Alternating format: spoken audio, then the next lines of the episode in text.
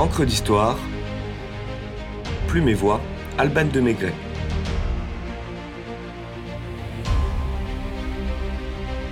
New York, New York.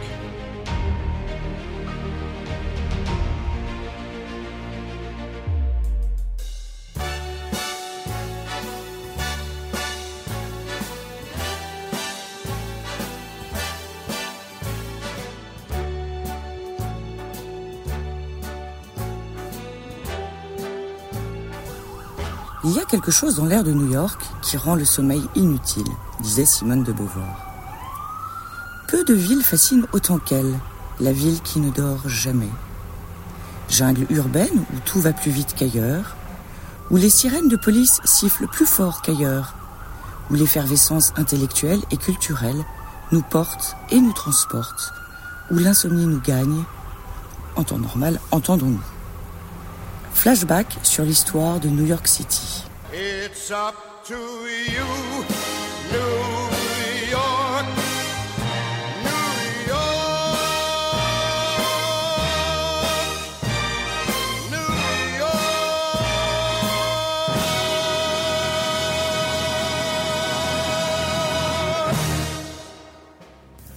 Giovanni de Verrazzano, explorateur florentin au service de François Ier, découvre le premier la baie de New York en 1524. Il la baptise Nouvelle-Angoulême en l'honneur du roi de France, fils du comte d'Angoulême. En 1609, Henry Hudson, un Anglais opérant pour la Compagnie néerlandaise des Indes occidentales, cherche le passage du nord-ouest et remonte le fleuve qui prendra son nom. Ironie de l'histoire, c'est le 11 septembre qu'il découvre l'île de Manhattan et revendique le territoire comme propriété hollandaise. Quelques années plus tard, la Hollande envoie des pionniers à la Nouvelle-Amsterdam.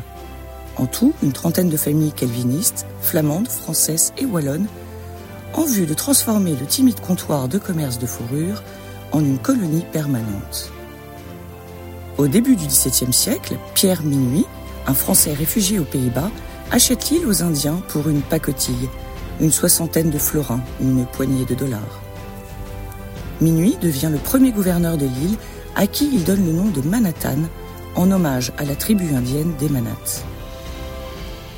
La création de la ville se concrétise officiellement en 1625 avec l'érection d'un fortin et la concession de terres à de riches Hollandais, les patroons. Un mur est bâti par des esclaves d'Afrique noire dans le sud de l'île pour protéger la jeune colonie des menaces algonquines et anglaises. C'est le futur emplacement de Wall Street, la plus importante place financière du monde, d'où l'expression Quand Wall Street éternue, Paris s'enrhume. À la fin du XVIIe, les Anglais qui naviguent sur toutes les mers chassent les Hollandais d'Amérique du Nord. Et Peter Stuyvesant, le dernier gouverneur de la compagnie, est contraint de céder la Nouvelle-Amsterdam à Charles de Stuart. La cité est rebaptisée New York en hommage au duc d'York, héritier du trône d'Angleterre. New York, de par sa place stratégique, développe les chantiers navals et pèse dans l'économie coloniale. Elle devient la ville la plus importante des futurs États-Unis d'Amérique. Son essor commercial et démographique fait naître à la fin du XVIIIe siècle une soif d'indépendance vis-à-vis de Londres.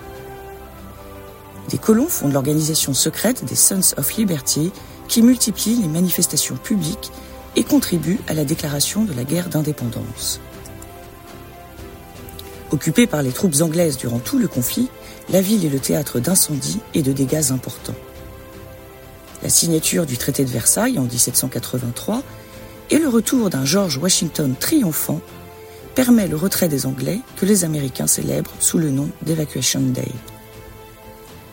Capitale des États-Unis seulement deux ans avant l'installation provisoire du pouvoir à Philadelphie en 1790, New York ne cesse son développement de grands centres commerciaux, artisanaux, bancaires, et compte, outre l'arrivée massive de catholiques irlandais dans les années 1840, la plus grande population née américaine. À la fin du 19e, la métropole compte 3 millions d'habitants et Ellis Island a vu débarquer au total pas moins de 16 millions d'immigrés.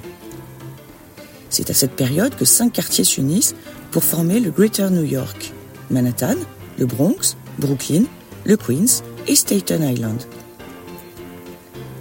À la faveur des progrès industriels, la ville se développe en hauteur et en largeur.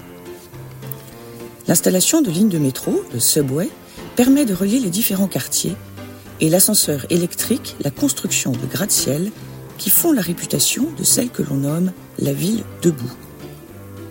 Ce décor urbain héberge tout autant les hommes d'affaires que la pègre et donne à la ville un aspect de studio de cinéma. Avec ses bouches d'égout qui fument et ses escaliers de secours extérieurs, New York semble idéal pour le tournage de films policiers. Même si, comme le dit Agatha Christie, c'est ridicule de situer une intrigue policière à New York. New York est en soi une intrigue policière.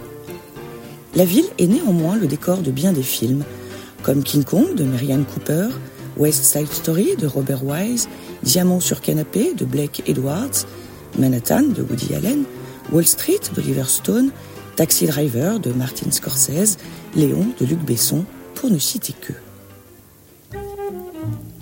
Big Apple est donc une ville à part où tout est différent. Une Babylone polyglotte de Chinatown à Little Italy, de Broadway au Queens, du Bronx à Chelsea.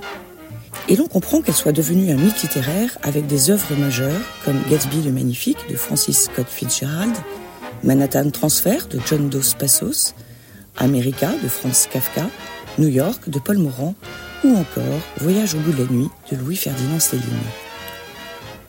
Vertigineuse avec ses buildings et tours de verre, Gotham City, selon le surnom donné par Washington Irving, est aussi symboliquement l'incarnation du rêve américain, avec notamment la Statue de la Liberté offerte par la France et qui trône sur Liberty Island.